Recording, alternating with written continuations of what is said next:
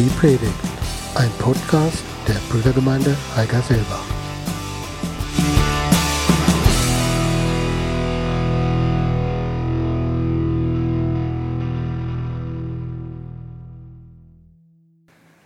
Die Geburt Jesu Christi.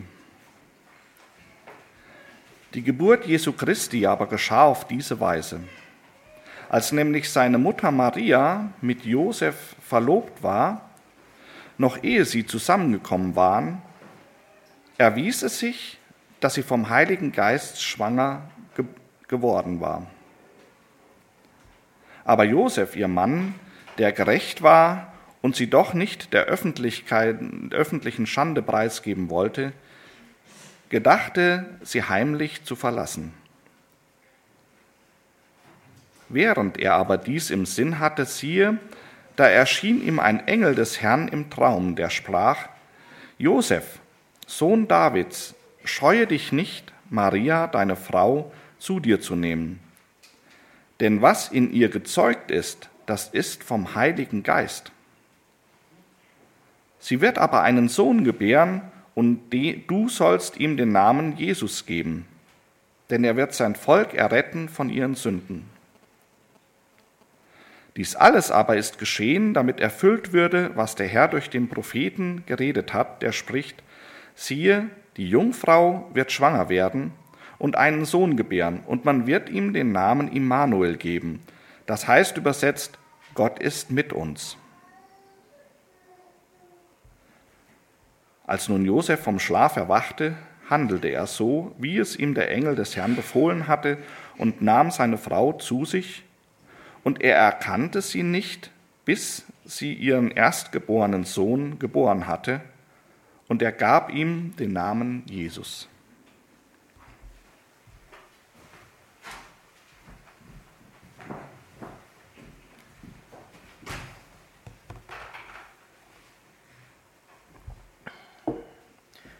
Wenn man den Begriff Wasser hört, dann kommen einem zum Wasser die unterschiedlichsten Eigenschaften des Wassers in den Sinn.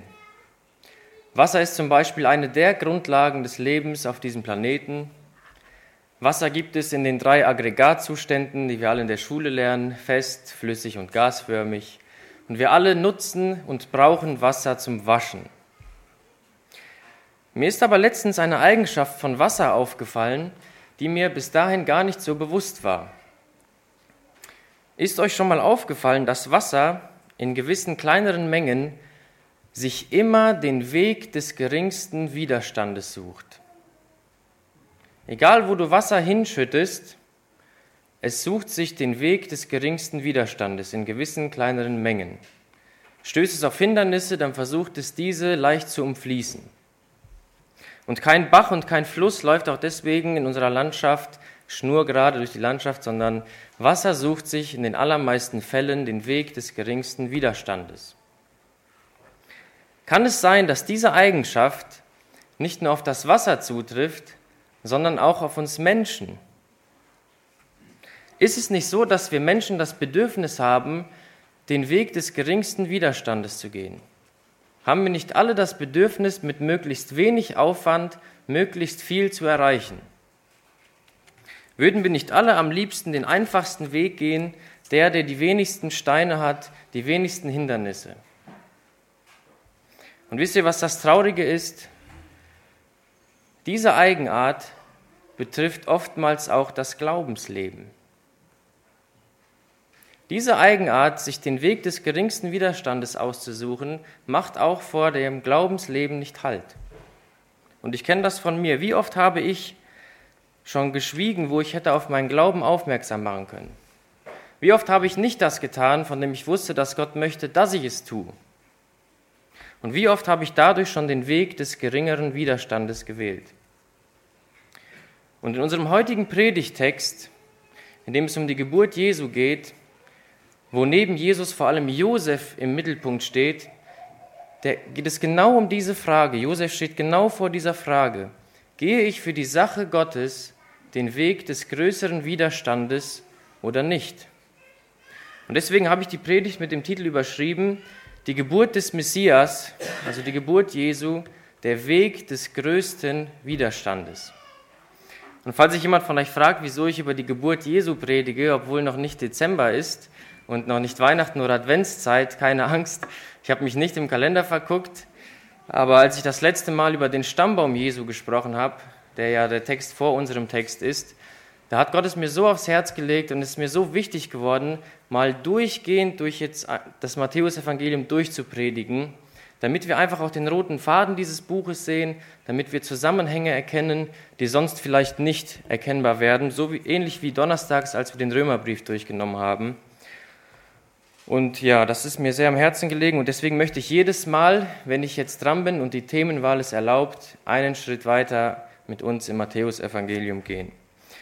Und um diesen roten Faden heute schon etwas aufzuzeigen und zu zeigen, wie unser Text heute mit dem Stammbaum Jesu zusammenhängt, möchte ich zu Beginn ganz kurz nochmal die letzte Predigt uns vergegenwärtigen und zusammenfassen.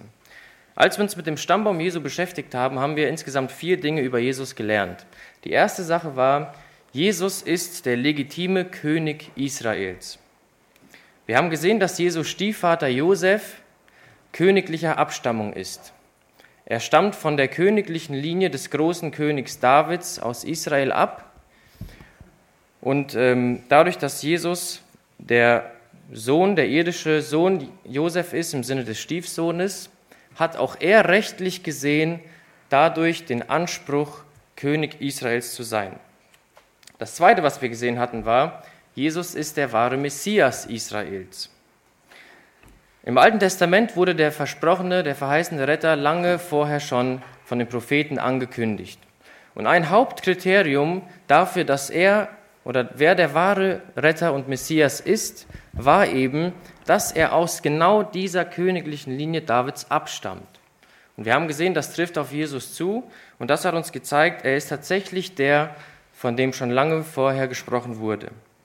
Er ist der Sohn Davids, in dem sich die Verheißungen erfüllen. Gott hat dem großen König David versprochen, dass der Retter der Welt ein, einer seiner Nachkommen sein wird. Und das hat sich in Jesus erfüllt.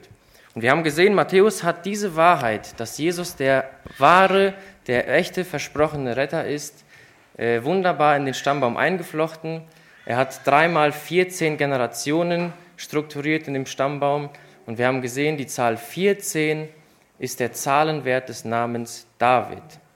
Und das macht diese Wahrheit auch nochmal deutlich. Dann haben wir gesehen, drittens, Jesus ist der Messias nicht nur für Israel, sondern für die ganze Welt. In, in Jesus erfüllen sich auch die Verheißungen, die Gott Abraham gegeben hat, dass durch ihn die ganze Welt gesegnet wird. Und als letztes haben wir gesehen, Jesus ist der Messias für Sünder. Und diese Wahrheit wurde deutlich dadurch, dass im Stammbaum Jesu Frauen vorkamen. Und das war für die damalige Zeit sehr, sehr, sehr untypisch. Und die Frauen, die vorkamen, waren Tama, Rahab, Ruth und Bathseba. Und ausgerechnet diese vier Frauen, haben wir gesehen, haben in jüdischen Ohren einen ganz schlechten Klang, weil sie auf der einen Seite alles Heiden waren und auf der anderen Seite, weil sie alle mit, außer Ruth, offenkundiger sexueller Sünde in Verbindung gebracht wurden. Und Jesus Christus kommt trotzdem in, einen, in die Welt, in einen Stammbaum, wo Sünder drin sind. Und das hat uns gezeigt, er ist auch der Messias für dich und für mich. Weil nicht nur die Frauen im Stammbaum sind Sünder, sondern auch alle Männer natürlich. Und alle, die wir heute hier sitzen. Und daran haben wir gesehen, Jesus ist natürlich auch der Messias für dich und mich.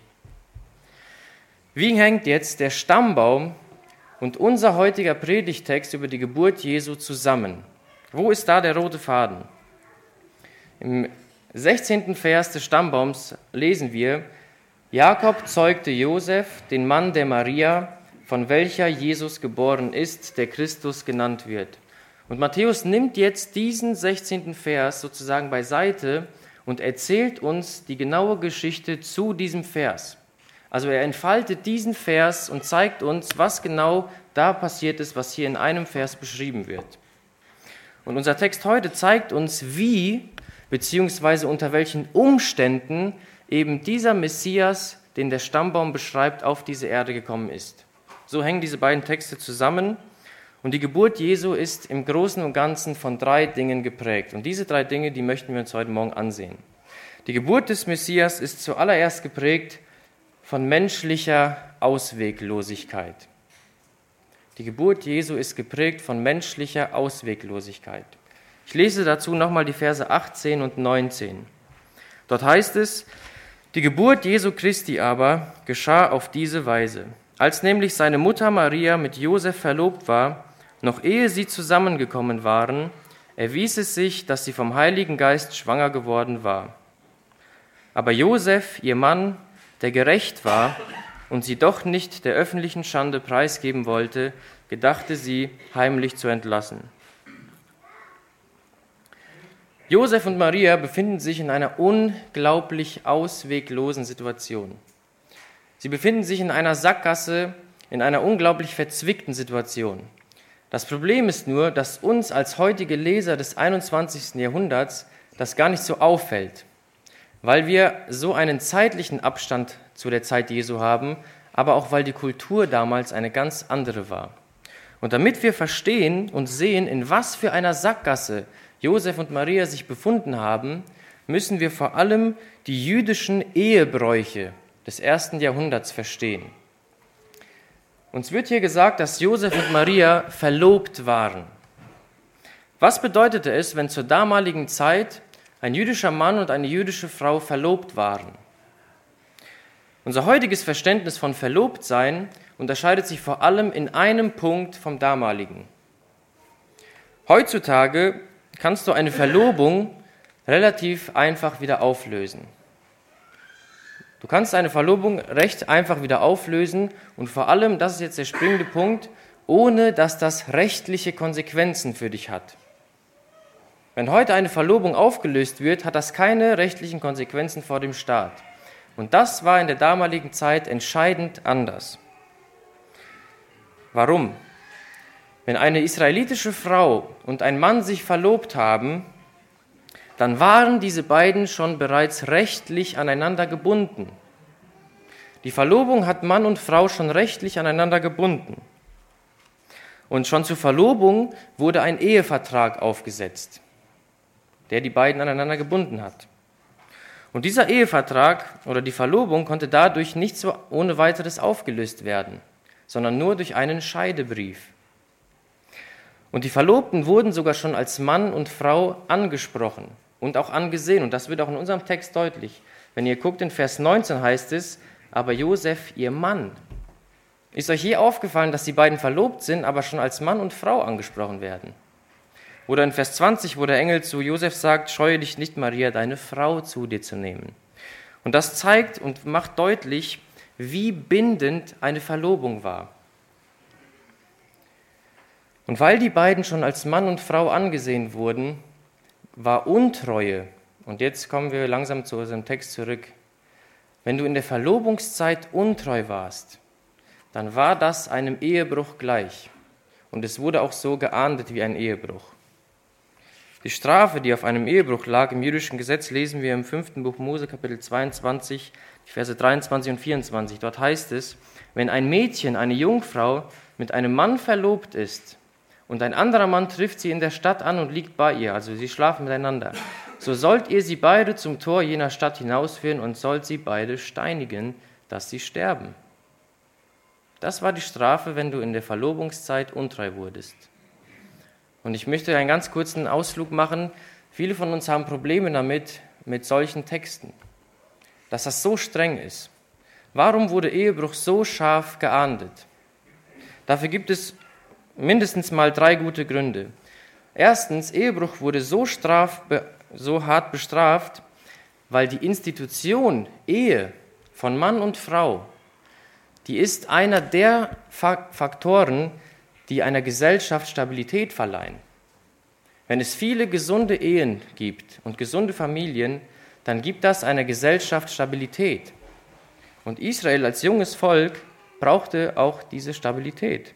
Das heißt, Ehebruch hat nicht nur Konsequenzen für den Einzelnen, sondern für eine gesamte Gesellschaft. Das Zweite war, es besitzt einen Schock- oder Abschreckungseffekt. Wenn du weißt, dass dich so eine Strafe erwartet, dann überlegst du dir mehrmals, ob du das tust. Und drittens natürlich, Gott wollte dass sein Volk heilig lebt. Weil Gott heilig ist, soll auch Israel heilig leben und Sünde sollte keinen Platz haben. Das heißt, wenn du in der Zeit der Verlobung untreu warst, war das einem Ehebruch gleich. Und obwohl die Verlobten als Mann und Frau angesehen waren, wohnten sie noch nicht zusammen. Die Verlobte wohnte im Haus ihrer Eltern, der Verlobte hat das gemeinsame Heim vorbereitet und erst wenn der Verlobte seine Verlobte feierlich zu sich heimholte, war die Ehe vollzogen. Und jetzt ist wichtig, auch erst dann war Geschlechtsverkehr erlaubt. Was bedeutet das jetzt also für Maria und Josef, dieses Hintergrundwissen? Maria und Josef befanden sich eindeutig in diesem Verlobtseinsstadium. Sie waren rechtlich aneinander gebunden, sie wurden als Mann und Frau angesehen und wenn man untreu war, dann wurde das als Ehebruch geahndet. Und mitten in dieses Verlobtsein wird Maria auf einmal schwanger. Mitten in diesem Stadium des Verlobtseins, wo Ehebruch wo Untreue als Ehebruch geahndet wird, ist Maria auf einmal schwanger.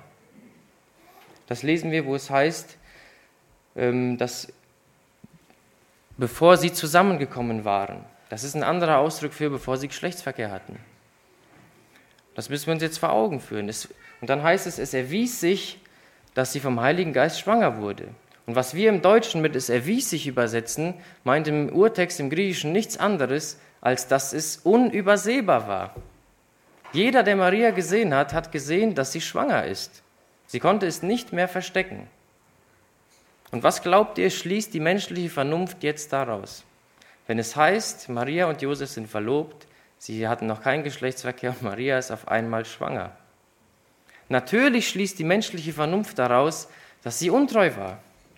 Natürlich schließt der menschliche Verstand darauf, dass sie Josef betrogen hat. Und ihr Lieben, das war eine absolute Katastrophe. Für Maria war das eine absolute Katastrophe, weil sie sich jetzt vor Josef rechtfertigen muss und vor den anderen Leuten. Aber es war noch viel mehr eine Katastrophe für sie, weil sie wusste, welche Strafe sie erwarten könnte. Und es kommt sogar noch schlimmer für sie.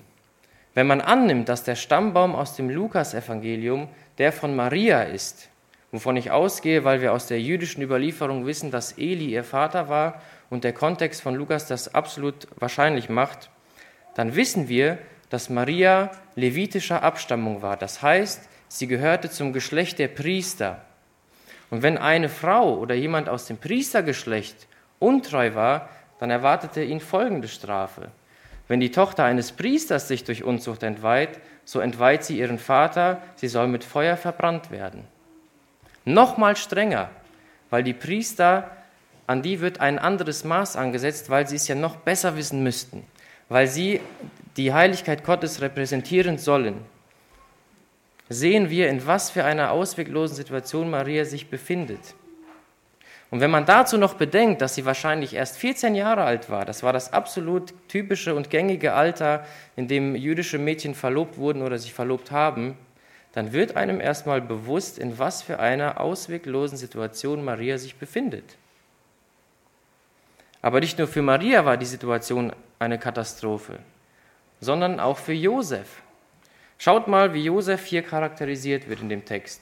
Über Josef heißt es, dass er gerecht war. Was bedeutet es, dass Josef gerecht war? Ein Gerechter in der Bibel ist jemand, der Gott mit seinem Leben und wie er lebt ehren möchte. Ein Gerechter ist jemand, der das Gesetz Gottes liebt. Ein Gerechter ist jemand, der sein Leben danach ausrichtet und seine Freude hat an den Geboten Gottes.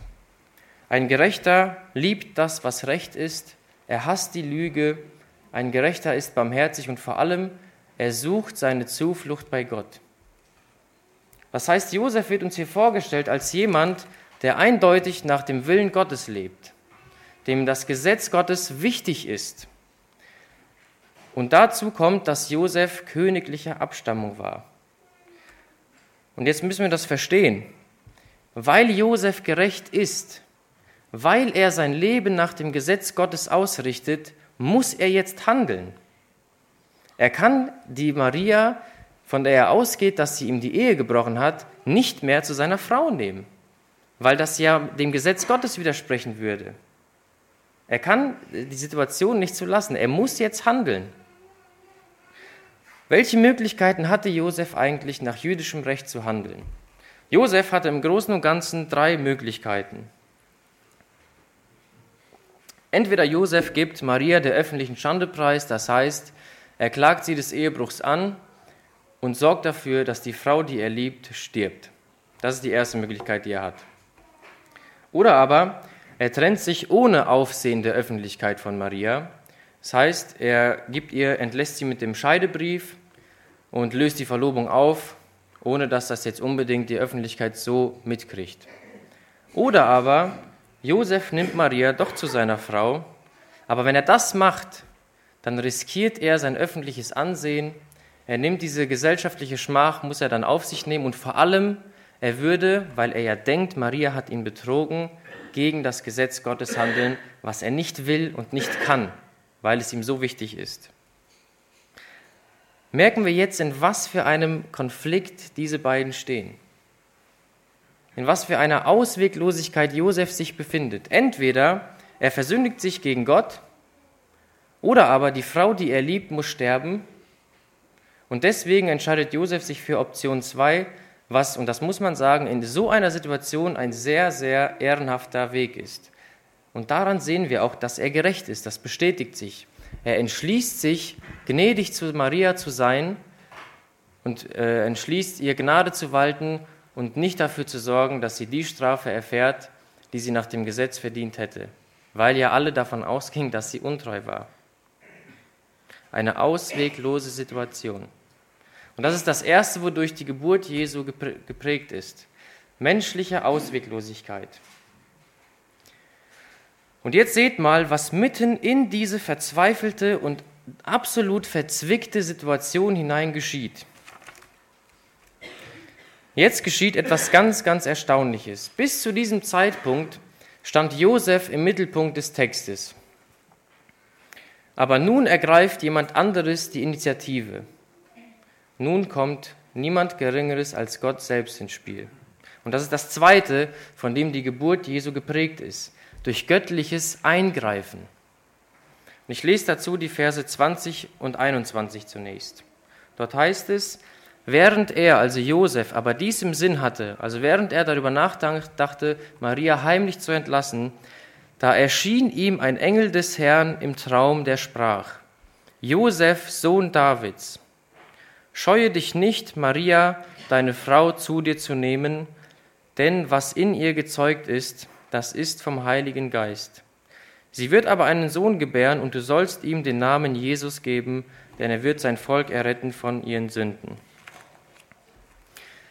Die Botschaft des Engels und damit die Botschaft Gottes ist jetzt, das sind die Kernverse dieses Textes. Die sind das Zentrum dieses Textes über die Geburt Jesu und die wollen wir uns jetzt noch genauer anschauen. Und wir finden in der Rede des Engels drei Elemente. Und die sind jetzt ganz, ganz wichtig für diesen Text. Das erste, was wir sehen, ist die Anrede des Engels. Schaut mal, wie der Engel Josef anspricht.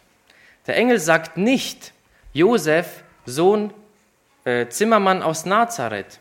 Hätte er ja auch machen können, hätte ja gestimmt. Der Engel sagt auch nicht, Josef, Sohn Jakobs. Hätte auch gestimmt, weil wir wissen aus dem Stammbaum, Jakob war der Vater von Josef. Sondern schaut mal, wie der Engel Josef hier anspricht.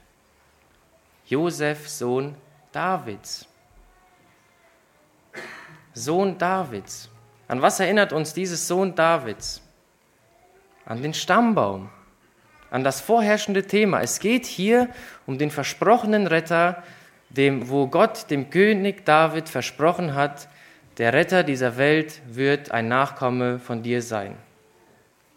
Das heißt, Josef wird hier bewusst. In dieser ausweglosen Situation, in der ich mich befinde, geht es nicht nur um eine private Angelegenheit, sondern es geht hier um den Rettungsplan Gottes. Und Josef wird hier als daran erinnert, dass er ja königlicher Nachkomme ist. Und es wird deutlich, Josef spielt eine ganz entscheidende Rolle. Und Josef, der uns als gerechter Jude vorgestellt wird, der wird das mit Sicherheit verstanden haben. Der kannte die Verheißungen, die Gott David gegeben hat, und ihm wurde klar, es geht hier nicht in erster Linie nur um mich, sondern es geht hier um die Heilsgeschichte Gottes. Es geht um Israel, es geht um die ganze Welt und es geht um den versprochenen Retter. Und jetzt als nächstes kommt etwas, was eigentlich unglaublich ist. Als nächstes kommt etwas, wo Josef gedacht haben muss, das darf nicht wahr sein. Jetzt kommt etwas, wo Josef wirklich gedacht haben muss, das kannst du nicht im Ernst von mir verlangen. Und das ist das zweite Element der Rede des Engels. Es ist eine Aufforderung. Das heißt es, da sagt der Engel, scheue dich nicht, Maria, deine Frau zu dir zu nehmen. Erinnert euch mal an die drei Optionen, die Josef hatte. Entweder er gibt Maria der öffentlichen Schandepreis und sie stirbt, er trennt sich ohne Aufmerksamkeit von ihr, ohne Aufmerksamkeit der Öffentlichkeit und ist ihr gnädig, oder er nimmt Maria doch zu seiner Frau entgegen jedem menschlichen Verstand, weil ja alle dachten, Maria war untreu. Habt ihr gesehen, welchen Weg Josef aufgefordert wird zu gehen? Gott fordert doch tatsächlich Josef dazu auf, den Weg des größten Widerstandes zu gehen. Josef soll doch tatsächlich den schwierigsten Weg gehen. Ausgerechnet er, der gerecht ist, er, der königlicher Abstammung war und was darauf hätte geben können. Er wird wirklich dazu aufgefordert, die unangenehmste Option zu gehen. Und der ein oder andere von uns mag jetzt denken, dass es aber einen ziemlich, ziemlich guten Grund geben muss, dass Gott so etwas von Josef verlangt. Und jetzt folgt etwas Bemerkenswertes. Gott, der als Gott niemandem für irgendetwas eine Begründung schuldig ist, gibt Josef einen ziemlich, ziemlich guten Grund. Und das ist die, das dritte Element der Rede des Engels, nämlich die Begründung dieser unglaublichen Aufforderung.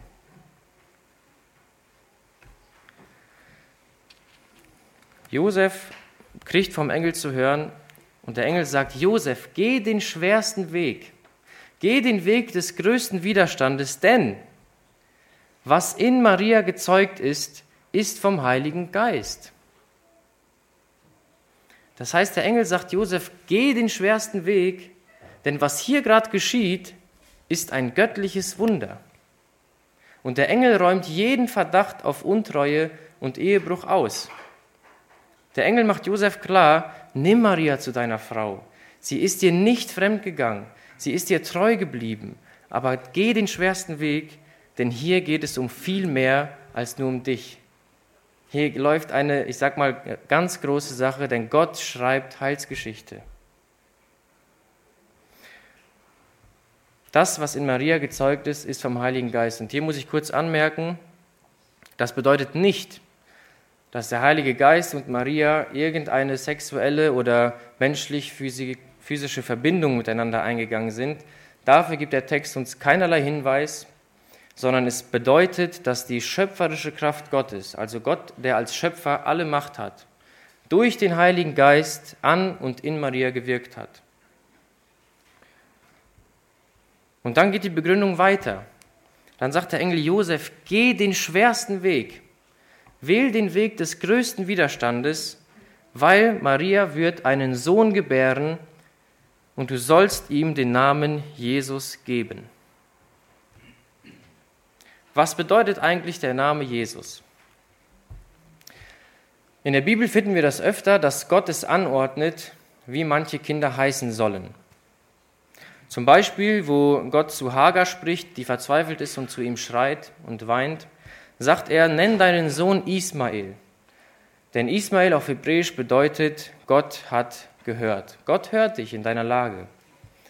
Und das zeigt uns Folgendes. Die Namen in der Bibel und das ist jetzt wichtig, hatten oftmals eine für die Situation sprechende Bedeutung. Die Namen in der Bibel haben oftmals eine in die Situation hineinsprechende Bedeutung. Was bedeutet also der Name Jesus und in welche Situation spricht er hinein? Der Name Jesus ist die griechische Form des hebräischen Namens Josua. Und der Name Josua bedeutet, Jahwe ist Rettung.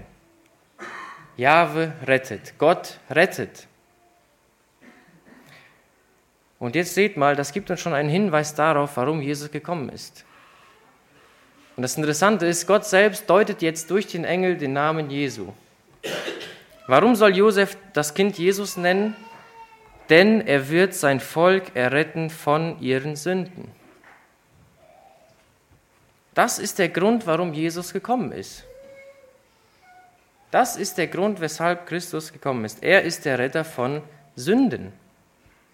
Das ist die zentrale messianische Aufgabe, die Jesus hatte. Der zentrale Grund, weshalb er gekommen ist.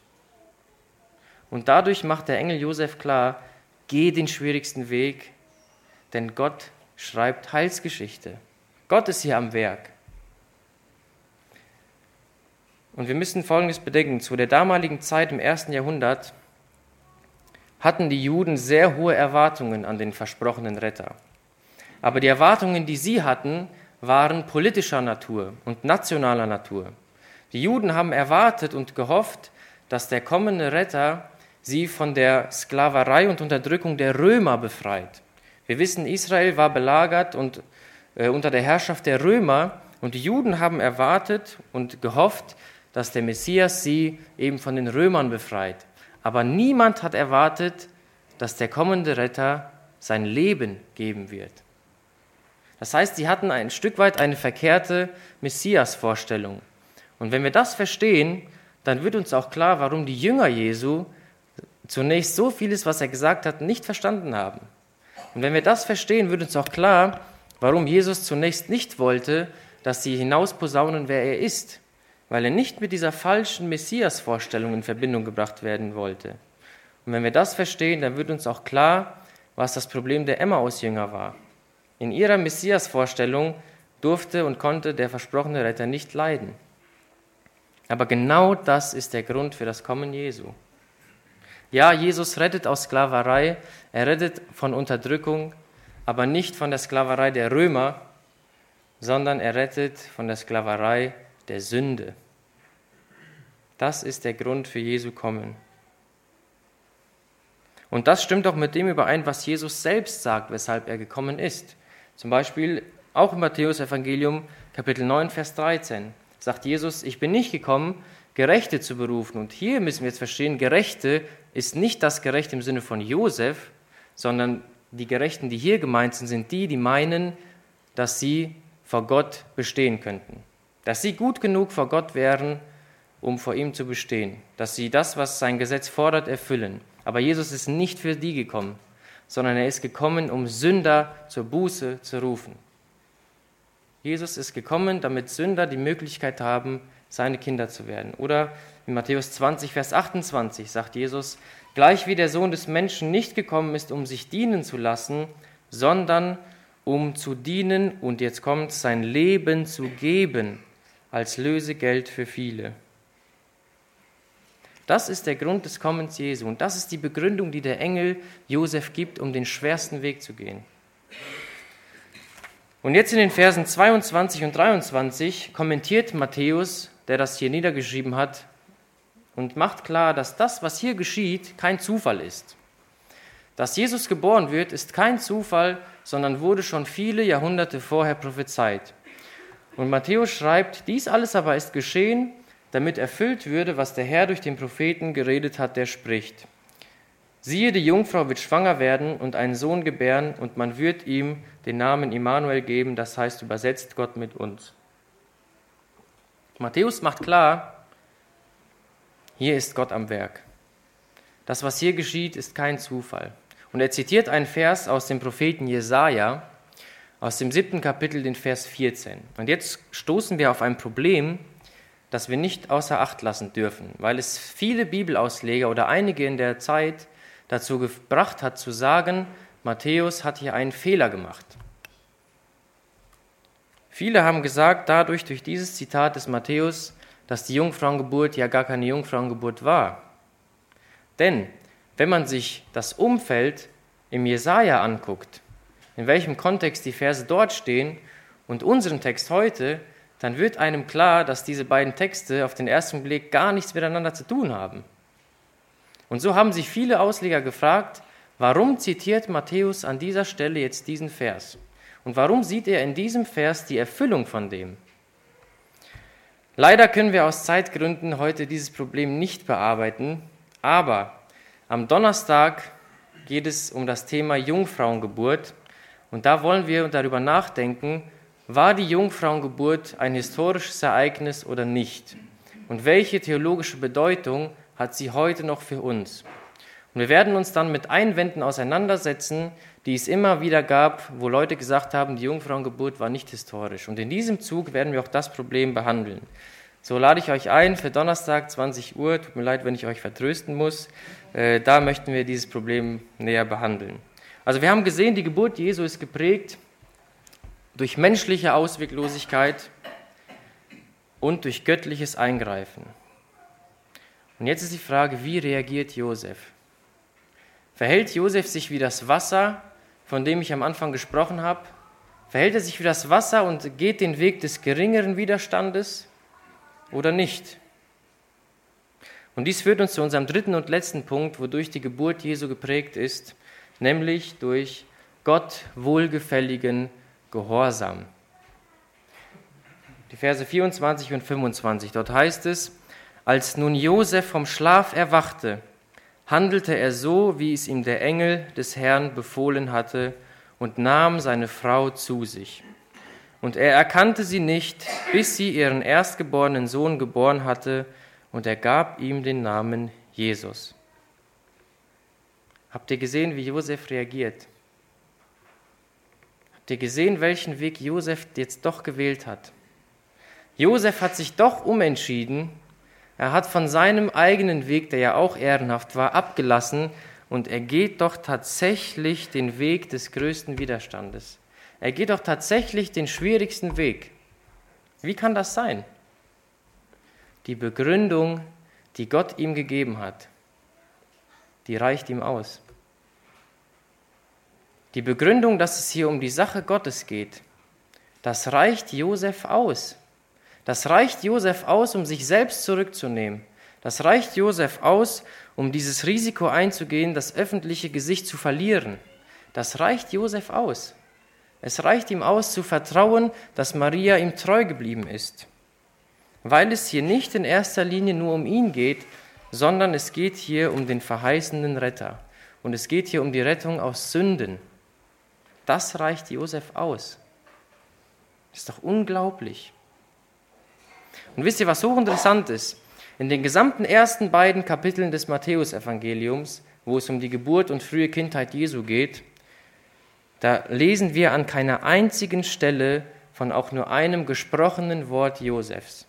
Natürlich hat Josef in der Zeit gesprochen, aber der Text überliefert uns nicht ein einziges Wort, das Josef gesprochen hat. Warum? Matthäus und die Bibel möchte uns dadurch zeigen, Josef handelt. Josef handelt, wie Gott es will. Er ist gehorsam. Er macht es einfach. Ob es Josef schwer fiel, wovon man angesichts der Situation ausgehen kann, darüber sagt der Text nichts. Wie Josef sich dabei gefühlt hat, darüber sagt der Text nichts. Nicht, weil es unbedingt unwichtig ist, aber er möchte eines betonen. Josef handelt gehorsam. Er gehorcht Gott. Und Josef ist sogar so gehorsam, dass er aus Respekt davor, dass Gott seine Maria für ein göttliches Wunder ausgewählt hat, dass er sogar seine eigenen männlichen körperlichen Bedürfnisse zurücknimmt und nicht mit ihr schläft, bis Jesus geboren ist. Das meint übrigens, dass er erkannte sie nicht. So gehorsam ist Josef. Er, er führt alles bis ins kleinste Detail aus. Und merkt ihr, wie knapp Matthäus die Geburt Jesu hier abhandelt? In zwei Versen beschreibt er, wie Jesus geboren wurde. In Lukas ist es in 20 Versen fast beschrieben. Und dadurch wird einfach deutlich, Matthäus möchte sich konzentrieren darauf und sagen, der Sohn, von dem das Alte Testament schon die Jahrhunderte vorher gesprochen hat. Der Sohn, von dem der Engel gesprochen hat, der ist tatsächlich geboren. Dieses Ereignis hat tatsächlich stattgefunden. Und dieses Ereignis ist auch nicht rückgängig zu machen. Das möchte Matthäus dadurch betonen. Und dadurch, und dann gibt jo Josef dem Kind den Namen Jesus. Und das ist jetzt ganz interessant. Das beinhaltet jetzt zwei Dinge. Dadurch, dass Josef Jesus seinen Namen gibt, übt er das Vaterrecht und die Vateraufgabe eines irdischen Vaters aus. Dadurch wird er auch vor dem Recht und vor dem Gesetz Jesu irdischer Vater, quasi Jesus Stiefvater. Gott hatte ihn ja dazu erwählt. Und dadurch, dass Josef Jesus den Namen gibt, wird Jesus jetzt in die königliche Linie, die, der Josef ja abstammt, eingereiht. Und dadurch stammt auch Jesus von König David vor dem Gesetz ab und reiht sich in diese königliche Linie ein. Und damit schließt sich der Kreis, wie wir das am Stammbaum gesehen haben, und die Prophezeiung erfüllt sich tatsächlich, dass der versprochene Retter ein Nachkomme Davids sein wird. Und jetzt kommt die spannende Frage, was hat das alles mit uns zu tun?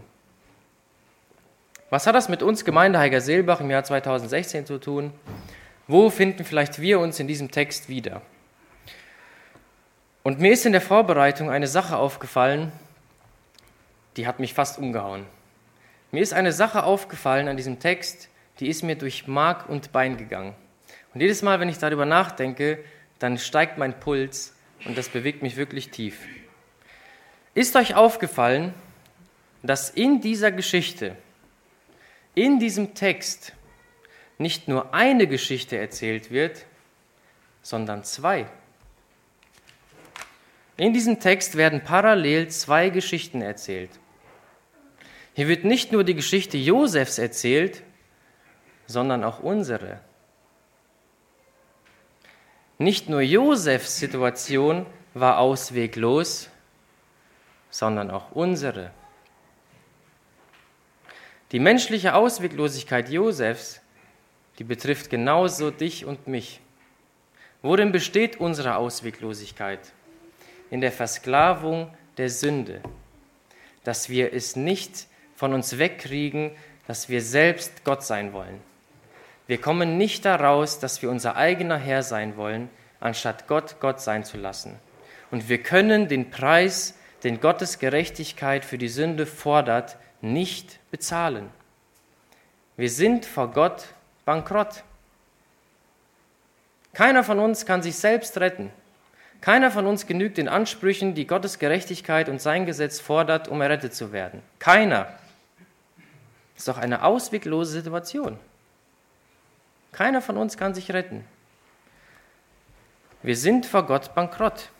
Und weil wir in so einer ausweglosen Situation waren, wie es auch Josef war, brauchen auch wir, wie es auch Josef brauchte, göttliches Eingreifen. Auch wir brauchen göttliches Eingreifen. Ist euch aufgefallen, dass in dieser Geschichte nicht nur Josef den Weg des größten Widerstandes geht, sondern auch Jesus? Das ist so faszinierend konstruiert in diesem Text. Während Josef den Weg des größten Widerstandes geht und sich dazu entscheidet, Maria doch zu seiner Frau zu nehmen, geht ja parallel Jesus auch den Weg des größten Widerstandes, indem er überhaupt geboren wird.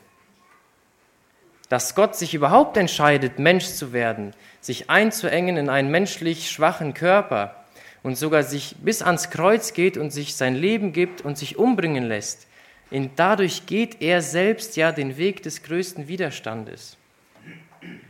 Warum? Um uns aus unserer Ausweglosigkeit einen Ausweg zu bauen.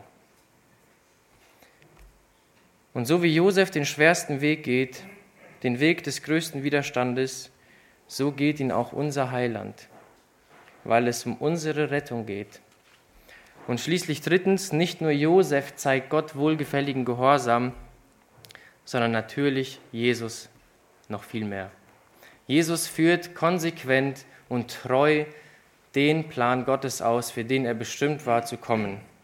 Jesus führt ihn ohne Wenn und Aber aus und Jesus lässt sich ans Kreuz schlagen. Und er sagt zum Beispiel selber in Johannes 17, Vers 4 zu Gott, sagt, Josef, sagt Jesus, ich habe dich verherrlicht auf Erden, ich habe das Werk vollendet, das du mir gegeben hast, damit ich es tun soll. Die Frage, die jetzt noch offen bleibt am Ende dieser Predigt, bist du Gott gehorsam? Folgst du Gottes Ruf?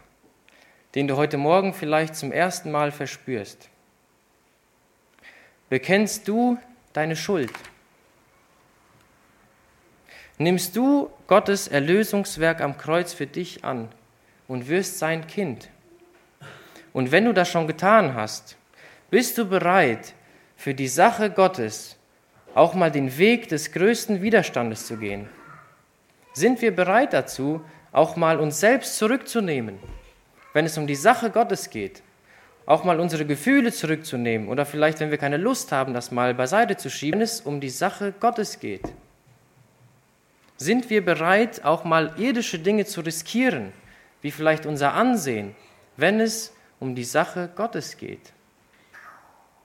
Wisst ihr, Gott möchte in seiner Gnade Menschen auch heute noch dazu gebrauchen, um Heilsgeschichte zu schreiben, um andere Menschen zu ihm zu führen. Aber die Frage ist, Lassen wir das zu? Lässt du dich als Werkzeug der Heilsgeschichte Gottes gebrauchen?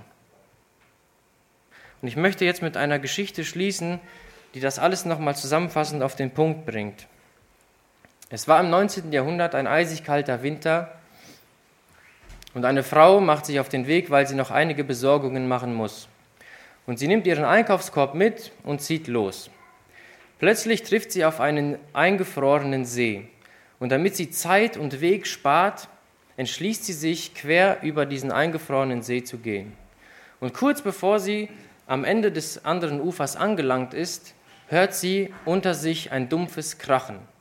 Das Eis bricht ein und sie ist mitten in diesem eiskalten Wasser und kann sich selbst nicht retten. Eine ausweglose Situation. Diese Frau kann sich selbst nicht retten. Und plötzlich sehen Dorfbewohner das, eilen herbei. Ein Mann nimmt eine Leiter, klettert über die Sprossen der Leiter zu der Frau und möchte ihr helfen. Auch hier ein Eingreifen von außen. Und dieser Mann packt die Frau am Arm, will sie aus diesem zugefrorenen See ziehen, aber es, er kann nicht, weil irgendetwas klemmt, irgendetwas verhindert, dass er sie aus dem See holen kann. Und dann sieht er, dass diese Frau ihren Einkaufskorb in der Hand hält. Und dann sagt er, gute Frau, lassen Sie doch Ihren Korb los. Und sie sagt, ich kann nicht, mein schöner Sonntagshut ist da drin. Und der Mann nimmt den Korb, schmeißt ihn beiseite und sagt, was kümmert mich denn Ihr Sonntagshut? Es geht hier um Leben und Tod. Gibt es in deinem Leben vielleicht auch noch so einen Korb, den du loslassen musst? Vielleicht dein eigener Stolz,